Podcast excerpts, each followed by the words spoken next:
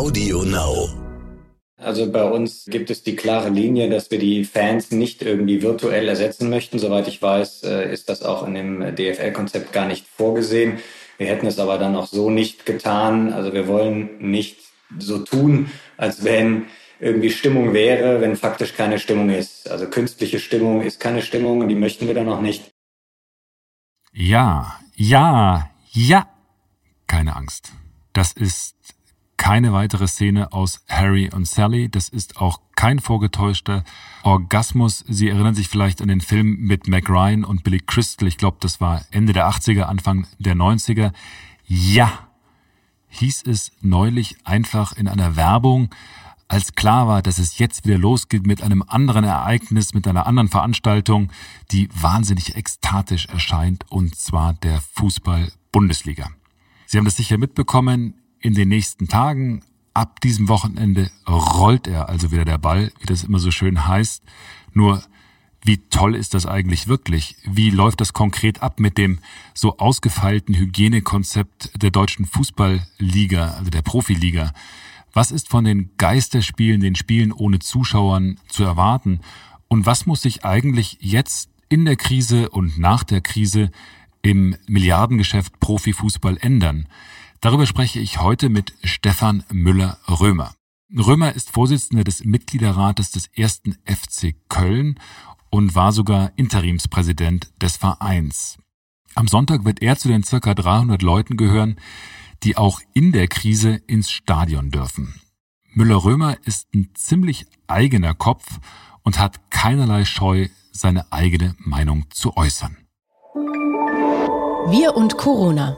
Die wichtigsten Informationen zum Virus. Nachrichten, Experten, Leben im Alltag. Und damit herzlich willkommen zurück zu Wir und Corona, dem Podcast von Stern und RTL. Mein Name ist Florian Güsken und ich freue mich sehr, Sie hier in der nächsten etwa halben Stunde begleiten zu dürfen. Bevor wir uns jetzt mit Fußball beschäftigen, möchte ich über einen anderen Teil der neuen Normalität reden, und zwar über Restaurants und Gaststätten. Die machen ja jetzt überall auch wieder auf, unter scharfen, unter verschärften Sicherheitsbedingungen. Und ich als Gast und Kunde frage mich, wo muss ich denn da aufpassen? Wo sind die besonderen Risiken und wie groß sind diese Risiken? Darf ich beispielsweise mein Bier einfach aus dem Glas trinken oder lauert da das Virus? Darf ich ganz normal auf die Toilette gehen oder läuft man da auch Gefahr, sich zu infizieren?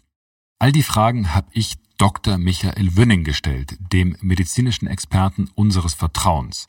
Dr. Wünning leitet am Marienkrankenhaus in Hamburg das Zentrum für Notfall- und Akutmedizin und er kennt sich sehr gut aus mit allen Fragen der Hygiene.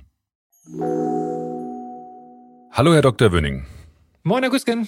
Es ist ja gerade so, in vielen Gaststätten und Restaurants äh, soll jetzt die, der Betrieb wieder anlaufen, freilich mit ganz vielen, also mit so zig Schutzmaßnahmen. Ich als Gast frage mich da, äh, wo muss ich da besonders aufpassen? Soll ich da jetzt das Bier etwa lieber gleich aus der Flasche trinken, weil die Gläser immer nicht richtig gespült sind oder worauf muss ich da achten? Ja, ich glaube, es ist fast egal, ähm, Güsken, ob Sie Ihr Bier aus der Flasche oder aus dem Glas trinken, ähm, weil der Virus erstmal nicht unterscheidet zwischen einem Glas, einer Glasflasche oder einem Glas eines normalen Trinkglases. Sie haben richtig gesagt, muss das richtig gespült sein oder nicht? Und damit haben wir eigentlich schon die erste wichtige Geschichte. Was der Virus nicht mag, was wir eigentlich schon seit Wochen lernen, ist Wasser und Seife. Ja, 20 Sekunden sich die Hände waschen mit ordentlich Seife. Was macht das nämlich? Der Virus hat eine gewisse Schutzhülle um sich herum und diese Schutzhülle löst sich auf, wenn man lange genug Wasser und Seife darauf einwirken lässt. Deswegen, wenn die Gläser ausreichend gespült sind, sehe ich da überhaupt kein Problem. Und selbst wenn nach dem Spülen noch ein Rest an Virus überbleiben sollte auf dem Glas, muss es erstmal genug sein, um überhaupt infektiös zu sein. Und dann ist er ja auch auf den Oberflächen gar nicht so lange äh, überlebensfähig. Die ähm, Geschichten, die wir am Anfang gehört haben, dass Viren von China auf dem Rücken irgendeines eingelieferten Automobilteils dann die ganze Zeit überlebt haben, das sind Geschichten, die wir, glaube ich, jetzt mittlerweile widerlegen konnten. Virus würde nur länger überleben unter Laborbedingungen und nicht irgendwie auf äh, Oberflächen. Mhm. Das heißt, Sie trinken aus den Gläsern, den Weingläsern und den Biergläsern. Ich freue mich total darauf, dass ich wieder in die Restaurants kann. Ich finde es auch wichtig, diesen Zweig zu unterstützen, der lange genug jetzt unter diesem Lockdown äh, gelitten hat. Und ich werde sowohl aus Flaschen wie aus Gläsern trinken, selbstverständlich. Was natürlich wichtig ist, das sind auch andere Schutzmaßnahmen, die diese Restaurants haben müssen. Und ich glaube, da müssen wir aufpassen. Dieses gesamte Konstrukt ist genau wie alle anderen Lockerungen an eins gebunden. Und das ist die Disziplin derjenigen, die sie A anbieten, das heißt der Gastronom, und B derer, die sie im Endeffekt dann in Anspruch nehmen, nämlich wir als Gäste. Das heißt, auch dort müssen wir uns natürlich an die Abstands- und an die Hygieneregeln ähm, halten und sollten natürlich auch aufpassen, wenn wir das ein oder andere Glas Wein oder Bier mehr getrunken haben, dass wir dann nicht irgendwie leichtsinnig werden. Aber ich meine, Abstand ist ja an sich okay, aber wie ist es beispielsweise mit Restauranttoiletten? Die sind ja auch noch so ein kritischer Punkt. Also ich wäre da jetzt bange. Sind Sie das nicht? Nein, bin ich überhaupt nicht. Also A hätten wir dann die Toilettenproblematik in vielen, vielen anderen Bereichen. Ich meine, äh, wir haben in, in Bereichen von äh, öffentlichen Einrichtungen Toiletten, wir selber haben in Krankenhäusern Toiletten. Ist ja nicht so, dass im Zweibettzimmer jeder seine eigene Toilette hat. Das heißt, dieses Problem wäre ja schon länger dann auffällig gewesen. Wir wissen im Augenblick überhaupt gar nicht sicher, ob der Virus sich über den Stuhl überträgt.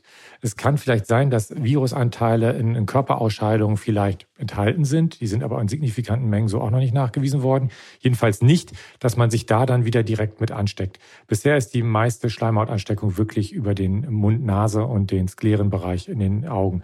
Also Toiletten, wenn sie normal gereinigt werden, wie sie sowieso in öffentlichen Bereichen regelmäßig und protokolliert äh, gereinigt werden sollen, dürften da überhaupt kein Problem sein können Sie also unbedingt, nachdem Sie Ihre Flasche Bier getrunken haben, auch auf die Toilette gehen. Ja, das sind gute Nachrichten. Aber wo sehen Sie denn ansonsten die großen Risiken im Restaurant?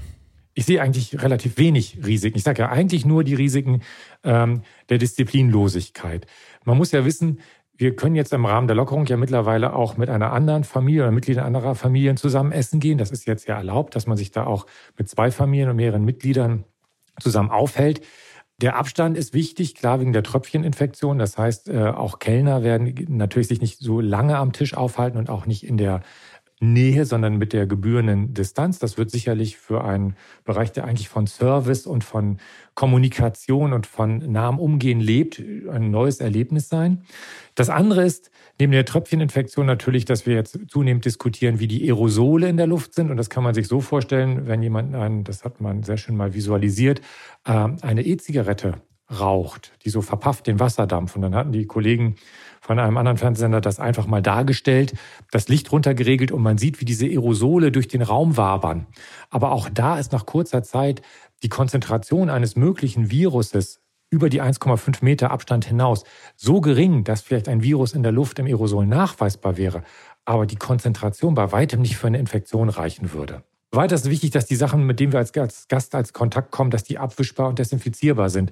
Also alte, labbrige äh, Papierspeisekarten, das geht natürlich nicht. Ne? sondern die müssen abwischbar sein. Die Tische sollten regelmäßig äh, desinfiziert sein. Und es sollte, wenn wir auf die Aerosole nochmal zurückkommen, regelmäßig stoßgelüftet werden. Auch das hat man sehr schön gesehen. Wenn diese Aerosole auch in einer verdünnten Form im Raum wabern, lassen die sich durch schnelles, mehrfaches Stoßlüften so sehr verdünnen und entfernen, dass das eigentlich kein Problem sein sollte. Und da finde ich den Ansatz, den die Hamburger hier gewählt haben für die Restaurants entgegen anderer Bundesländer ziemlich gut, dass sie gesagt haben, wir setzen gar nicht auf eine Höchstbegrenzung an Personen, die genutzt werden dürfen, 60, 50, 70 Prozent, sondern sie sagen, das regeln die äh, Restaurantbetreiber selber im Rahmen dieser Abstands- und Hygieneregeln. Und ich glaube, wenn die gut umgesetzt sind, kann jeder von uns problemlos essen, trinken und auch wieder genießen gehen. Dem ist eigentlich gar nichts hinzuzufügen, Herr Dr. Wöning. In dem Sinne wünsche ich Ihnen viel Spaß bei Ihrem nächsten Restaurantbesuch. Was ist denn Ihr Lieblingsrestaurant? Ist das ein Italiener oder ist das ein chinesisches, chinesisches Restaurant? Äh. Nein, Vielleicht. also ich habe auch kein Problem mit chinesischen Restaurants. Ich mag auch sehr gerne Chinesisch. Ich, ich liebe Sushi. Aber ganz ehrlich, ich glaube, das, was ich als erstes machen würde, ist das, was für mich jede Sterne-Menü schlägt. Das wäre nämlich bei Locolos auf dem Kiez eine Currywurst. Und das ist nämlich Freiluft. Und das ist sowieso dann ganz unbedenklich, wenn die Imbisse wieder aufhaben. Und wo gehen Sie hin, Herr Güsken?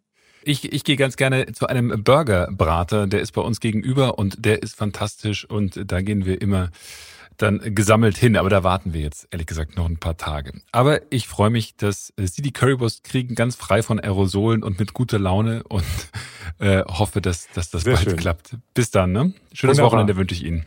Danke. Schönes Wochenende. Also, und nach den Restaurants geht's jetzt ins Stadion. Was ist von diesem viel zitierten Restart der Bundesliga zu erwarten? Und was soll passieren, wenn das alles nicht klappt mit dem so ausgefeilten Hygienekonzept der DFL? Darüber spreche ich jetzt mit Stefan Müller-Römer, dem Vorsitzenden des Mitgliederrates des ersten FC Köln. Hallo, Herr Müller-Römer. Hallo, einen schönen guten Tag, Herr Güsken. Äh, schön, dass Sie sich die Zeit nehmen. Jetzt geht's ja wieder los in der Bundesliga. Der erste FC Köln spielt am Sonntag zu Hause gegen Mainz. Als jetzt klar war, dass alles Richtung diesem sogenannten Restart geht, hat Sky ja nur mit dem Ausruf Ja geworben. Schreien Sie jetzt auch Ja? Nein, tue ich tatsächlich nicht, weil äh, die ganze Situation schon sehr seltsam ist und sowohl ich persönlich als auch äh, die einzelnen Vereine, auch mein Verein, der SFC Köln, das Ganze äh, sehr differenziert sehen und auch keinesfalls nur auf uns schauen. Was meinen Sie mit seltsam? Naja, es wird ohne Zuschauer sein. Ich äh, hatte ja schon das zweifelhafte Vergnügen, das erste Geisterspiel in Mönchengladbach miterleben zu dürfen.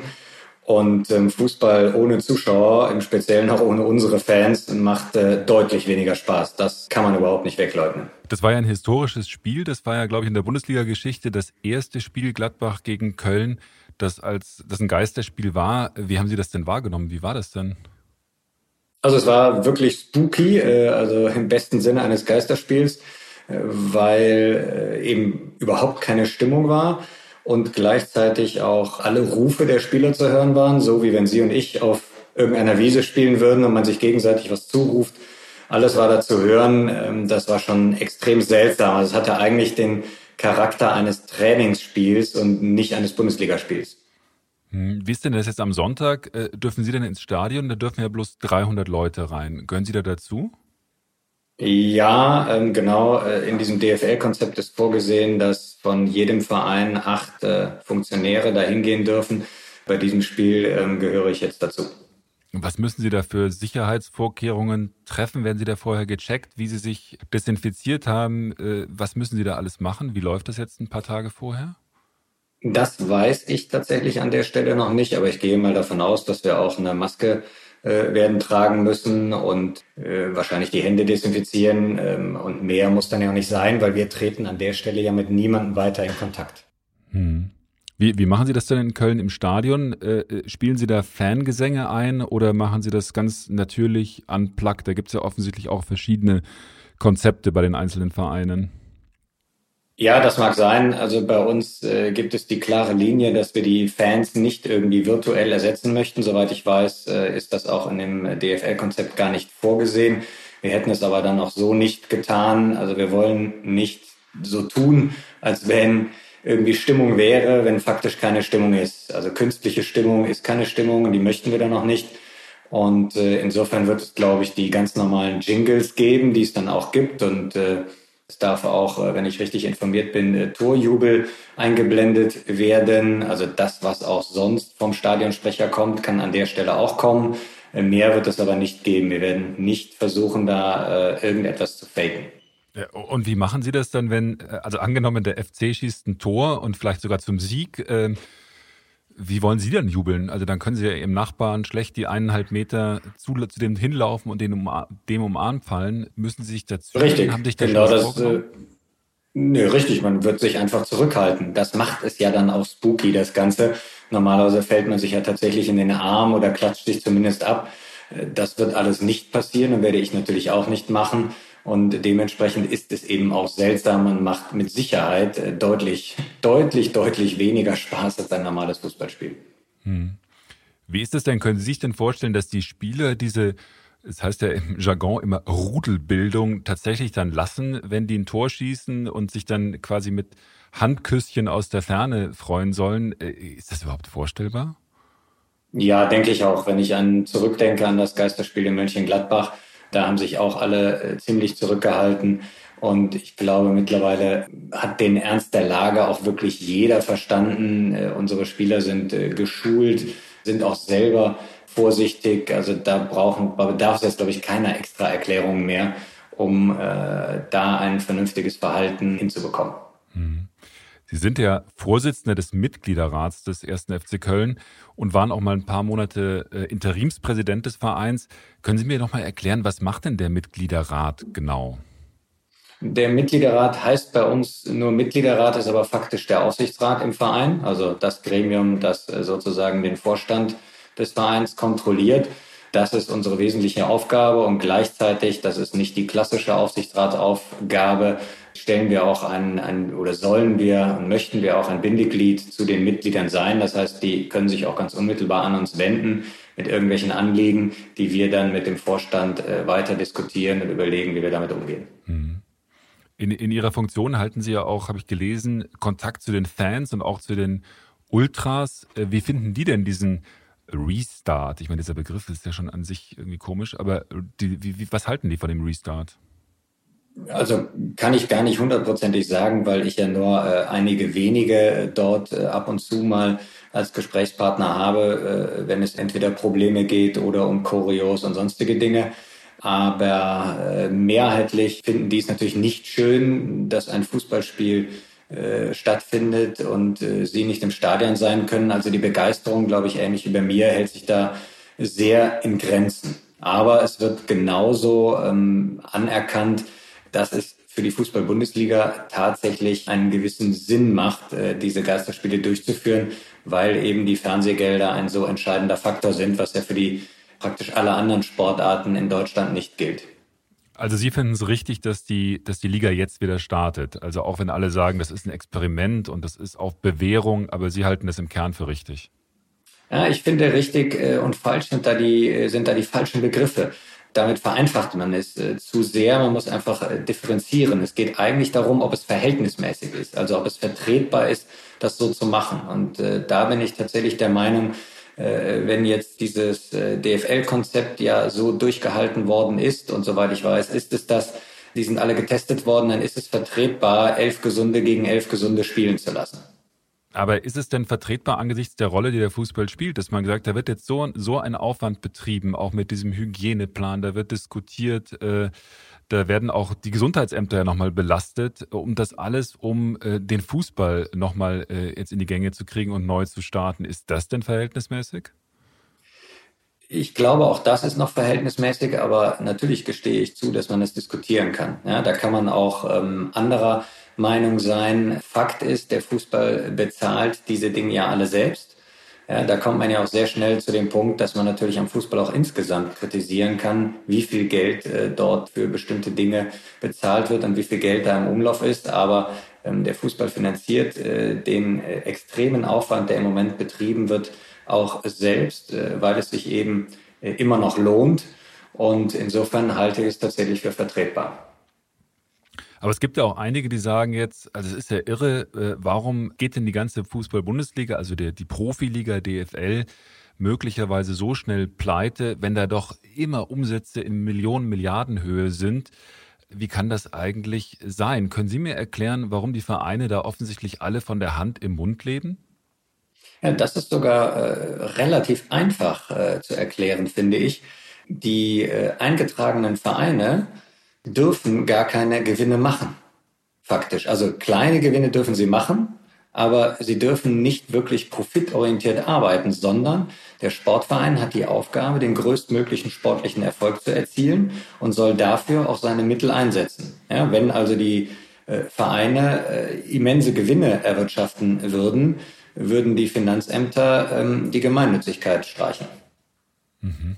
Das heißt, es ist. Weil dann ist es ja nicht mehr gemeinnützig. Gemeinnützig ist ja nur dann, wenn sozusagen die Gelder, die im Verein hineinkommen, auch für den Zweck, zu dem er existiert, ausgegeben werden. Und genau das macht der Fußball. Das heißt, äh, es macht für uns auch relativ wenig Sinn, äh, überspitzt gesagt, 50 äh, Millionen auf dem Konto zu haben und gleichzeitig abzusteigen. Dann würden ja logischerweise auch die ganzen Fans und Mitglieder sich an den Kopf fassen und sagen, sind die denn bescheuert? Äh, jetzt steigen wir ab, äh, dafür haben wir aber ein dickes Konto. Hm.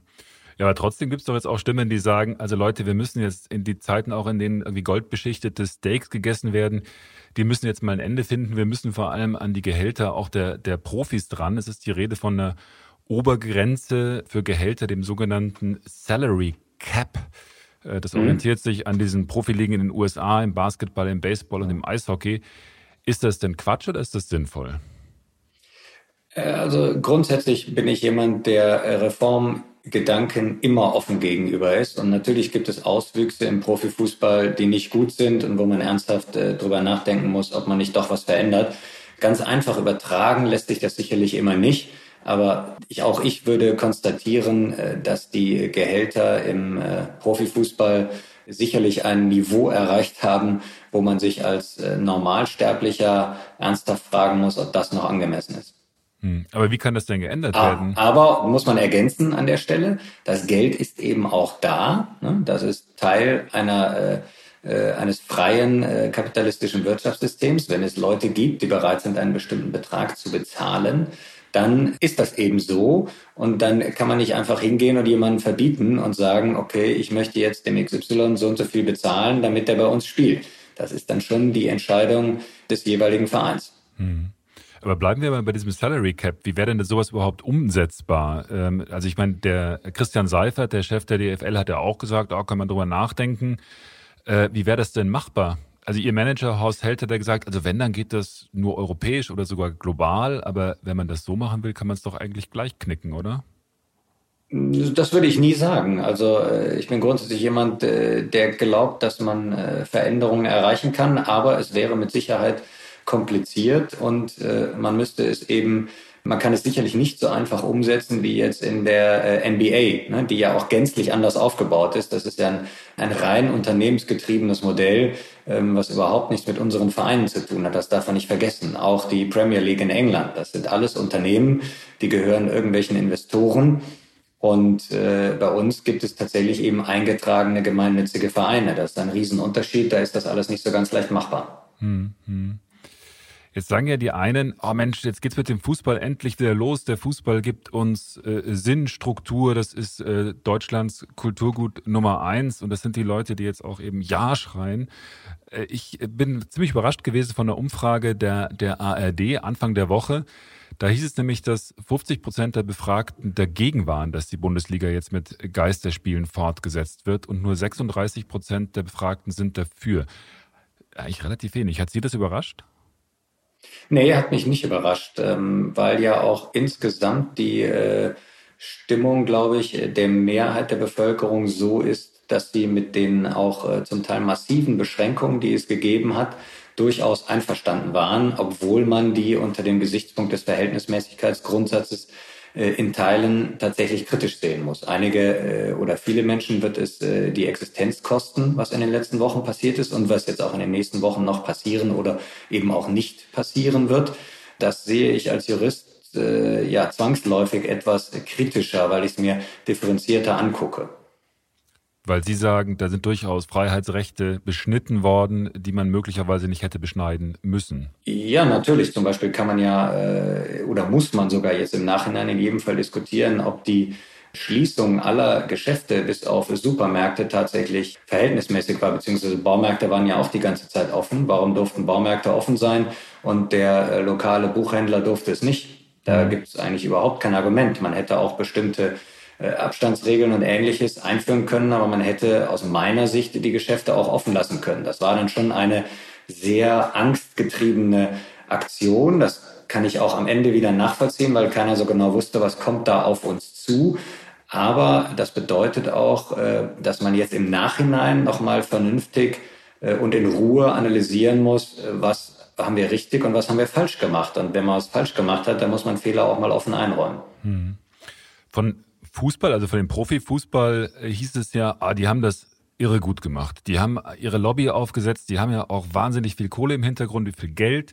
Und der DFL-Chef Christian Seifert äh, hat gute Kontakte zur Politik, zu dem Ministerpräsidenten, ins Kanzleramt hinein und hat da im Prinzip die volle Macht der Fußballlobby bestmöglich eingesetzt. Ist das jetzt äh, Seiferts Verdienst, dass die Bundesliga jetzt so schnell wieder startet? Also das halte ich für ein bisschen ähm, aufgebauscht und so ein bisschen Mediengeschichte. Also erstes Mal ist es nie nur ein einzelner Mensch, der sowas macht. Sowohl bei der DFL arbeiten mehr Menschen und in der äh, in den jeweiligen Landesregierungen entscheidet auch nicht nur ein Ministerpräsident, sondern eine Vielzahl von Menschen. Also man wird das vernünftig abgewogen haben und es ist von Seiten des Profifußballs ja legitim, dass er sagt, wir haben hier ein Problem, wenn wir nicht mehr spielen dürfen, also möchten wir gerne spielen. Wir werden uns an die Regeln halten. Äh, wir haben ein Konzept entwickelt, das stellen wir euch vor und wir bitten euch, das sorgfältig zu prüfen, weil wir halten es so für verantwortbar und umsetzbar. Das ist ein ganz legitimes Vorgehen und hat jetzt nichts mit der Macht des Fußballs zu tun. Andere, wie gesagt, haben das ja auch geschafft. Also, dass die Baumärkte die ganze Zeit offen geblieben sind, würde ich jetzt auch mal einer äh, legitimen und vernünftigen Lobbypolitik zuschreiben. Die haben offensichtlich auch eine gute Lobby, aber um gute Lobby betreiben zu können, braucht man ja Kontakte und man braucht auch Geld, um die Präsentationen, um die Professoren, um die Mediziner alle anzuheuern. Da steckt ja einiges äh, dahinter, was man irgendwie in Anschlag bringen muss, um dann seine Ziele auch durchzusetzen. Und da ist natürlich der Fußball schon gut ausgerüstet im Vergleich möglicherweise zu anderen Branchen und Interessenten. Das ist richtig, aber das kann man jetzt dem Fußball erst einmal nicht vorwerfen, dass man ihm vorwirft, weil, weil er äh, Geld verdient und Geld generiert, äh, dass er dieses Geld dann auch einsetzt, um seinen Spielbetrieb aufrechtzuerhalten. Das ist auch ein völlig legitimes Vorgehen. Hm. Nochmal zum Hygieneplan der DFL. Der wird ja jetzt seit zwei Wochen umgesetzt. Der ist ja im Detail äh, also er ist ja irre detailliert. Also die Spieler müssen vorab im Hotel in Quarantäne und die werden regelmäßig getestet. Ja. Äh, beim ja. Spiel selber müssen die Heimspieler dann mit dem Privatwagen anreisen und die Gastmannschaft mit kleinen Bussen und geduscht werden soll dann möglichst auch zu Hause. Äh, wie haben Sie das denn mitbekommen jetzt beim ersten FC Köln? Wie haben Sie das denn alles mit Ihrer Mannschaft eingeübt? Wie lief das konkret? Also, vernünftigerweise habe ich das natürlich gar nicht richtig mitbekommen weil sonst hätte ich ja da auch schon wieder herumhüpfen müssen und irg mit irgendwelchen Menschen in Kontakt treten müssen. Da wir ja darauf geachtet haben, das möglichst zu minimieren und ja auch äh, unsere Verwaltung ähm, nur in einem Notmodus aufrechterhalten haben, um möglichst wenige Menschen einer Ansteckungsgefahr auszusetzen, äh, habe ich das nicht mitbekommen. Aber ich weiß natürlich, dass es sehr ernst genommen wurde und sehr ernsthaft umgesetzt wurde. Und das halte ich ja auch für wichtig, wenn eben nach außen schon der Eindruck entsteht, warum darf denn der Fußball hier und was soll das überhaupt, dann finde ich es umso wichtiger, dass der Fußball deutlich macht, wir sehen das hier keinesfalls als Larifari, sondern wir nehmen das sehr ernst und versuchen sozusagen die Regeln eher überzuerfüllen als nur einzuhalten. Es ist ja jetzt immer bedeutungsschwanger die Rede von den, dem Fußball als äh, Vorbild. Sehen Sie das ähnlich? Das halte ich auch für übertrieben. Die Fußballer müssen an der Stelle hier kein Vorbild sein. Die Fußballer müssen Vorbild sein, was sportliche Fairness betrifft, äh, auf dem Feld äh, und solche Dinge, aber sie müssen nicht als gesellschaftliches Vorbild herhalten. Ich wüsste auch jetzt nicht, wo das Vorbild sein sollte. Also das Vorbild besteht ja im Moment nicht darin, möglichst wenig im Leben zu machen, sondern äh, Ziel muss es ja sein, dass wir alle wieder ohne solch massive Einschränkungen leben können. Und wichtig wäre es von daher auch, dass nicht so viele permanent schimpfen und sagen, dieses und jenes geht alles nicht, sondern was ich als immer positiv denkender Mensch erwarten würde, ist, dass sich mal mehr Leute Gedanken machen, wie geht denn was wieder? Ne? Also das ist immer ganz leicht zu sagen, das ist alles schlecht und das will ich nicht und das darf nicht sein. Ich möchte äh, von, den, äh, von den Verantwortlichen hören, wie machen wir es denn? Was ist denn eure Idee, was wir tun? Naja, Vorbild sein könnte ja heißen, dass man sich zumindest daran hält, was man sagt, woran man sich halten möchte. Und das Beispiel von Salomon Kalou vom Hertha, von Hertha BSC hat ja gezeigt, dass sich dann zum Teil die Spieler und auch dann der Verein eben nicht daran halten, was man nach draußen so her verspricht. Ähm, ist denn, wie, sehen Sie denn den Fall Salomon Kalou? Äh, war das der letzte Weckruf und hat das nochmal so einen richtigen Schock durch die Branche geschickt oder wie haben Sie das wahrgenommen? Ja, also da, erstmal gibt es da natürlich nichts zu diskutieren. Ne? Das war eine ziemlich blöde Aktion. Auf der anderen Seite hat es eben äh, tatsächlich wie so eine Art Weckruf funktioniert und äh, man äh, konnte an den Reaktionen merken, glaube ich, auch an der Reaktion von Kalu selber, dass er äh, tatsächlich auch nochmal richtig aufgeweckt wurde.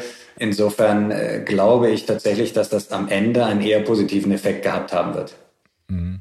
Wie, wie ist es denn bei Ihnen überhaupt in der Frauenabteilung, auch beim ersten FC Köln? Ich glaube, Sie haben sich auch in Ihrer Zeit als Interimspräsident äh, sehr stark auch um den Frauenfußball gekümmert. Ich habe das gar nicht genau im Blick. Wann fangen die wieder an? Wie wird das da gehandhabt? Da ist jetzt auch der Beschluss gefallen, dass man Ende Mai äh, weitermachen möchte. Auch da gab es intensive Diskussionen. Unser Verein hat da eine durchaus äh, etwas äh, differenzierte Position vertreten, weil ja im Frauenfußball eben nicht diese Fernsehgelder unterwegs sind und sozusagen die wirtschaftlichen Folgen eines Abbruchs also überhaupt nicht vergleichbar sind mit dem Männerfußball. Und es ist aber momentan auch geplant, dort weiterzumachen Ende Mai. Und momentan äh, haben jetzt alle wieder das Training aufgenommen und äh, haben da aber bei uns die Frauen den gleichen strengen Plan, wie ihn die Männer verfolgen. Also es wird genauso dann ablaufen äh, mit Quarantäne etc. Mhm. Die Frauen sind in den meisten Fällen keine Profis, also die haben völlig andere Bedingungen. Das heißt, Richtig. sie müssen dann auch wegbleiben vom Job und so weiter und so fort. Richtig. Das ist wahrscheinlich das, nochmal eine andere Situation. Ne? Absolut, da bin ich ganz äh, Ihrer Meinung. Äh, deswegen bin ich auch der Auffassung, äh, dass man da vielleicht wird noch mal diskutieren müssen, weil es schlicht eine andere Lage ist. Als Arbeitgeber ne, würde ich mir jetzt ja auch sagen, hey Freunde, Moment mal, ihr könnt mir doch nicht einfach hier sagen, meine Mitarbeiterin kommt nicht mehr. Hm.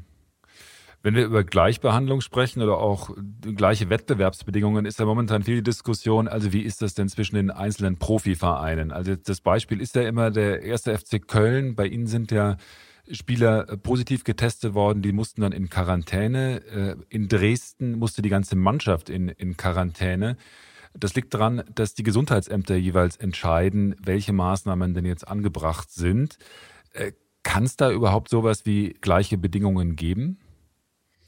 Also zum einen muss man sagen, dass, der, dass die Situation ein bisschen unterschiedlich war. In Dresden befanden die sich schon quasi wieder im vollen Mannschaftskontakttraining, soweit ich informiert bin.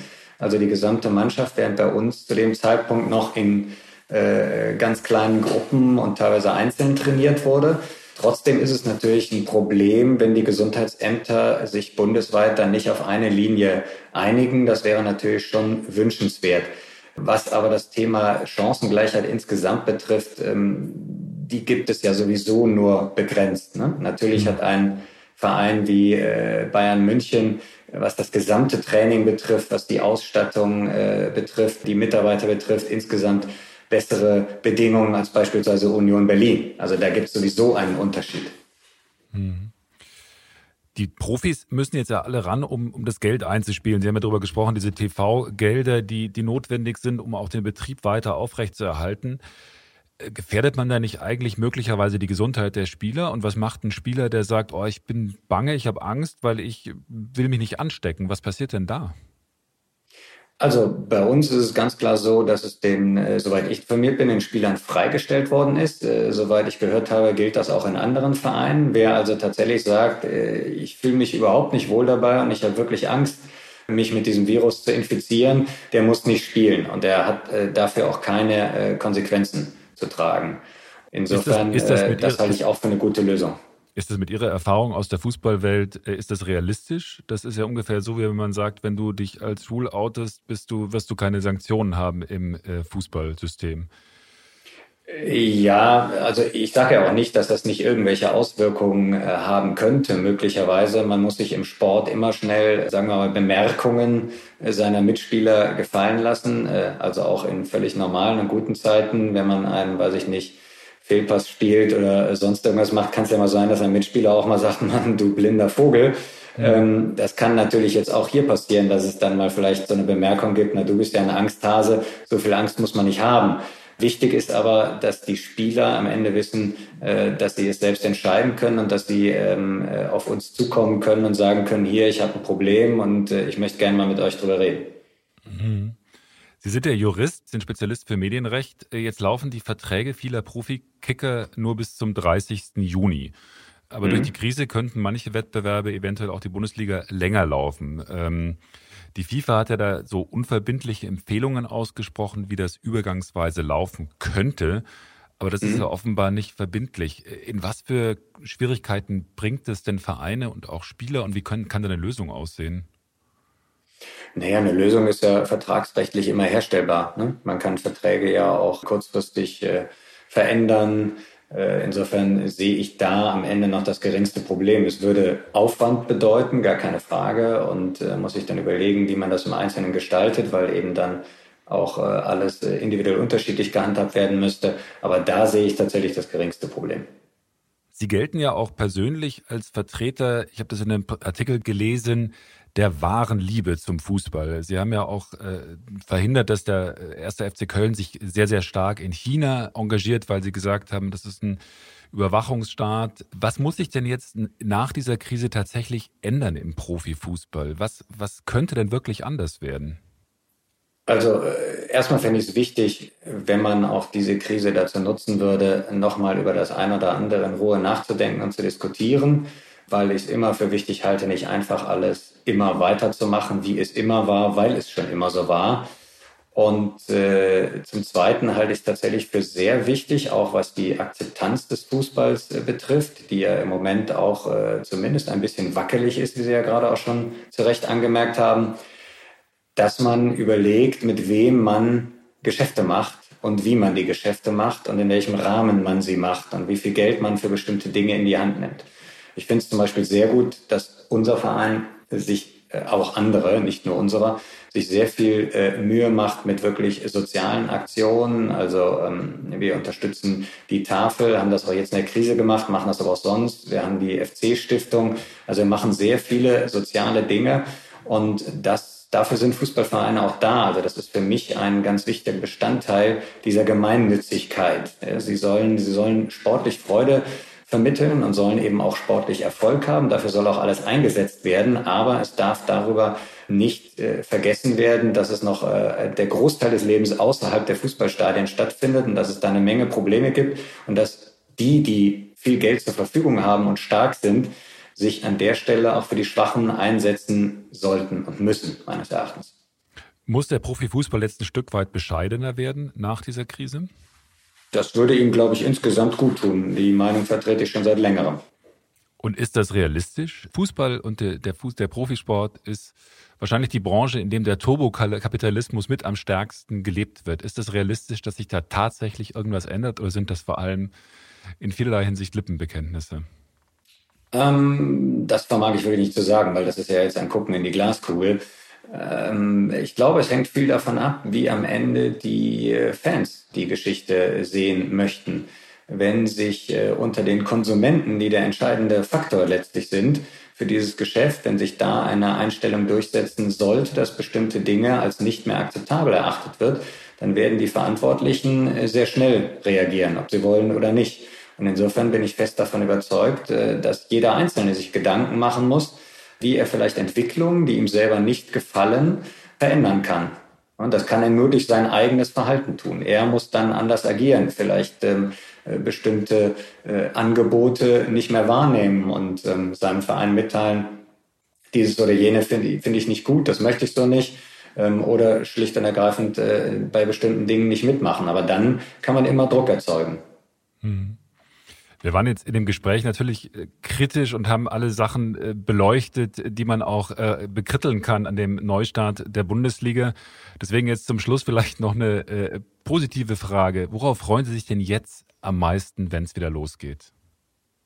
Wie ich ja eingangs schon gesagt habe, bin ich jetzt gar nicht so euphorisch, ähm, weil ich es sehr seltsam finde, Spiele ohne Zuschauer durchzuführen. Ähm, ich verstehe die wirtschaftlichen Notwendigkeiten und ich halte es, wie gesagt, auch für verhältnismäßig und für vertretbar.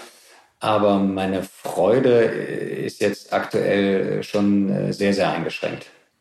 Könnte ich jetzt gar nicht sagen, worauf ich mich am meisten freue. Also ich wünsche mir eigentlich, unabhängig vom Fußball, dass wir unsere äh, Freiheiten, die wir uns über Jahrzehnte geschaffen haben, wieder nutzen können, wie wir sie vorher nutzen können und dass wir natürlich dieses Virus irgendwie eingedämmt bekommen und äh, dass äh, vor allem nicht zu viele Menschen zu gravierende Konsequenzen zu tragen haben aus den letzten Wochen. Das wäre mir eigentlich wichtiger als äh, jetzt konkrete Wünsche im Fußball. Herr Müller-Römer, dem kann man eigentlich wenig hinzufügen. Ähm, vielen Dank für, für das Gespräch, für Ihre Zeit. Ich bin gespannt, wie Sie den Sonntag im Stadion erleben. Bis zum nächsten Mal. Danke. Tschüss. Gerne. Dankeschön. Tschüss. So, und nachdem wir jetzt über Restaurants gesprochen haben und über Fußball, bleibt mir nichts anderes übrig, als Ihnen alles Gute, nur das Beste für einen weiteren Höhepunkt zu wünschen. Und zwar für das Wochenende. Ja! In diesem Sinn, bis zum nächsten Mal. Tschüss. Wir und Corona. Die wichtigsten Informationen zum Virus. Nachrichten, Experten, Leben im Alltag.